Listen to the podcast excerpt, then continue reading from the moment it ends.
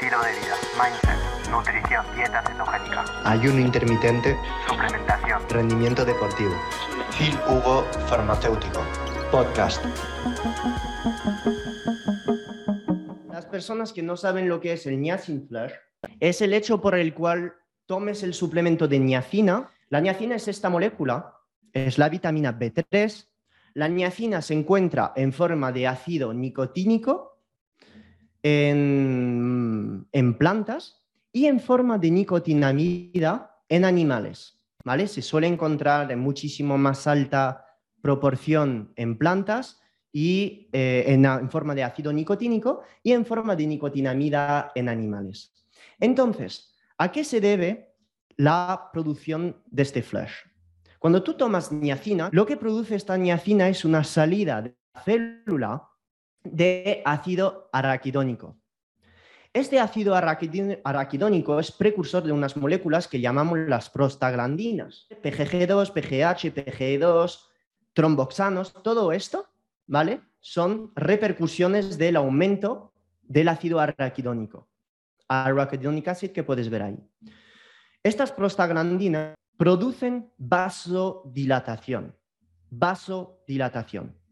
Así que te voy a explicar lo que es una vasodilatación y vamos a ver después este estudio, que todo esto entra en ayuno experto, es solo un aperitivo. La nicotinamida, el ácido nicotínico, perdón, es capaz, además de tener un efecto potente sobre la reducción del colesterol LDL, es una maravilla de suplemento que se tendría que usar más, pero obviamente no te van a hablar en la tele de la niacina porque todos quieren que tomes la estatina. ¿Por qué? Porque detrás de la estatina hay una patente y detrás de la niacina no hay patente. Como no hay patente, pues no hay dinero. Esto lo hacen las empresas de suplemento, lo venden en Mercado Libre, pero las estatinas está patentada por Pfizer, etc, etc. Entonces, como hay mucho dinero detrás, pues no te van a hablar de la niacina. Pero estudios que demuestran la reducción del LDL colesterol por la niacina hay decenas, decenas y decenas. Y en humanos, no en ratas con cáncer.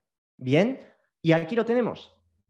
Los side effects de la niacina son los siguientes. Aumento del ácido araquidónico que produce mucha prostaglandinas y estas prostaglandinas son capaces de actuar a nivel dérmico y producir una vasodilatación, lo que produce toda esta vasodilatación que te enrojece. Cuando tomas un suplemento de complejo B, un suplemento de niacina, pues te puede salir ahí, te puede salir en los brazos, en la espalda, en la cara, en la frente. Y es muy común en todos los suplementos de niacina. Entonces me vas a decir, hostia, pero baja el colesterol esto y me va a dar todo rojo, qué mierda, ¿no? Sí, efectivamente, y es por ello que hay estudios que han demostrado cómo disminuir este flash. Estrategias anti-niacin flash. Pues hay varios suplementos que se han diseñado por empresas para hacer que esta niacina disminuya su efecto de vasodilatación. Número uno, comprar un suplemento a liberación rotar, porque se ha observado que cuando tomas niacina con suplementación rotar, no es la niacina en sí que produce vasodilatación, es el hecho por el cual suba muy rápido en sangre que produce esta respuesta vasodilatatoria. Cuando tú tomas la niacina a liberación lenta, la vasodilatación se hace menos. Otra estrategia es tomar dosis pequeñas de estatinas, 50-100 miligramos. Además, tomar niacina con comida reduce su absorción. Y además, ahora algo que seguro no habéis visto nunca, tomar aspirina o ibuprofeno justo antes de la toma de niacina. Ahora os explico por qué. Evitar el alcohol, especias picante, baños, duchas calientes cerca de la toma. ¿Por qué? Porque el alcohol te enrojece. No te enrojece tanto por la misma vía de activación, sino que te enrojece porque el alcohol es precursor de histamina y la histamina en demasiada alta cantidad en tu sangre aumenta la vasodilatación. Es por otra vía. Entonces, imagínate, te tomas un suplemento de niacina, te vas al baño turco, luego te bebes dos copas de champán ahí y luego vas a comer al chino eh, wasabi o compañía, acabas ya está, ya está, dejo las bromas. Paciencia y adherencia. ¿Por qué? Porque si no tienes adherencia, eh, obviamente toda esta niacina eh, no va a tener su efecto correcto. Es decir, vas a tener siempre, siempre, siempre el flush. Si tomas niacina, tienes que aceptar que el tratamiento tiene que durar un mes, dos meses, tres meses.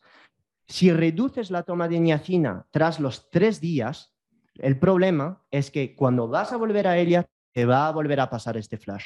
Y esto se observa en este estudio de Davinson. 96 semanas de niacina. A medida de las semanas, menos flash. La toma de aspirina junto a niacina disminuye el flash. Severity of flash, liberación retard de niacina tenemos, pero niacina junto a aspirina quitamos el flash. Y voy a explicar el por qué. Otro estudio demostrando que la toma de ibuprofeno 200, aspirina 165, aspirina 325 generaba muchísimo menos flush que la niacina solo, que es el placebo. ¿Y por qué la niacina produce, por qué la toma de aspirina reduce el flush? Como podéis ver aquí en el estudio de Kamana justo antes, que lo he ilustrado, en NSAIDS es non-steroidal anti-inflammatory drug, lo que significa antiinflamatorios no esteroideos, tipo aspirina. Entonces, si tú tomas aspirina junto a tu niacina o justo antes, disminuye el efecto secundario de la niacina. ¿Por qué? Pues porque si la niacina produce vasodilatación em, debido perdón, a la secreción excesiva de prostaglandinas, si tú inhibes la conversión de ácido arachidónico a prostaglandinas, estás inhibiendo este efecto secundario. Conclusión, la toma de ibuprofeno, de aspirina, media hora antes de la toma de niacina, estás obteniendo los efectos beneficiosos de la niacina, reducción del LDL colesterol, y además estás quitándote todos los efectos secundarios de la niacina. Y bueno, Tampoco es malo tomar ibuprofeno o aspirina. La aspirina fluidifica la sangre por un tubo. En, personas con colesterol alto, normalmente tendría mucha cabida la toma de aspirina, que estas personas suelen tener también problemas a nivel de coagulación de la sangre. Tomar algo como la aspirina junto a niacina no lo veo mal. Lo veo, de hecho, muy bien. Esto es dosis dependiente. 165 miligramos de aspirina es mejor que 325. Es decir, más no es mejor. Y aquí los siguientes antiinflamatorios que se podrían tomar. Celecoxib, rofecoxib, diclofenac, ibuprofeno, naproxeno. ¿Por qué? Pues porque es la inhibición de la misma enzima, que es la COX, ciclooxigenasa, para evitar todo esto que os generaría la niacina. Y ahora la pregunta siguiente. En personas con problemas de eh, picor en la piel, eh, placas rojas en la piel, en la cara, etc., ¿tendría sentido la toma de estos antiinflamatorios no esteroideos como para acompañar eh, el hecho por el cual estés hiperreaccionando a cosas? Pues sí, podría tener sentido si siempre sueles tener pues piel roja, reaccionar por X cosas, ¿podría tener sentido la toma muy estratégica de pequeñas dosis de aspirina? Podría tener sentido, podría tener sentido. No es consejo médico. Pero sí, eh, todo esto es eh, a tomar en cuenta. Entonces, suplementos de niacina lo veremos en ayuno experto, pero muy brevemente, os van a colar de todo. os van a colar de todo, pero vamos, por un tubo. Ejemplo, esto, si tienes niacin flash, te aseguro que si lo tomas, estás rojo, alergia y te quieres ir al hospital. 500 miligramos es enorme, es una dosis enorme. En los alimentos, la niacina se obtiene entre 2 a 5 miligramos. En la pechuga de pollo es donde hay más niacina, para 100 gramos, 2 miligramos. Estamos hablando aquí de 500 miligramos. O sea, el ser humano no está adaptado para recibir tantas dosis. no está adaptado. Es por eso que yo los suplementos de NMN, nicotinamina mononucleótido, nicotinamina ribósido, niacina, que son precursores de buenas vías para regular los ritmos circadianos. Lo vimos en ayuno experto en la parte de biorritmos. No soy muy fan porque es antievolutivo.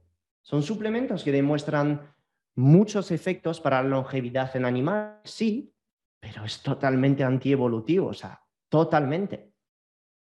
Este flash, si, si tienes flash o tienes tendencia a flash o overreaccionar, o si eres una persona que enseguida se pone roja para cualquier cosa, toma de un poco de champán, de cualquier cosa, tomas esto, tienes flash enseguida. Aquí tenemos la de Doctor's Best Sustained Release Niacin. ¿Por qué tiene más sentido esto? Pues porque es forma de retar. Lo vas a tomar y entonces la liberación se va a hacer mucho más lenta. En vez de ser una liberación rápida, lenta. Extended Release Niacin for Modifying the Lipoprotein Profile. Esto recomendado, tiene sentido. Que el marketing de este suplemento es el siguiente. Lo que quieren hacer es hacerte creer que con una forma manufacturada o artificial de la niacina, no vas a tener el efecto secundario. Inositol hexanicotinato es una molécula de inositol, la misma que el mioinositol para las personas que tienen síndrome del ovario poliquístico, que tienen problemas en la tiroide, la misma que el quiroinositol.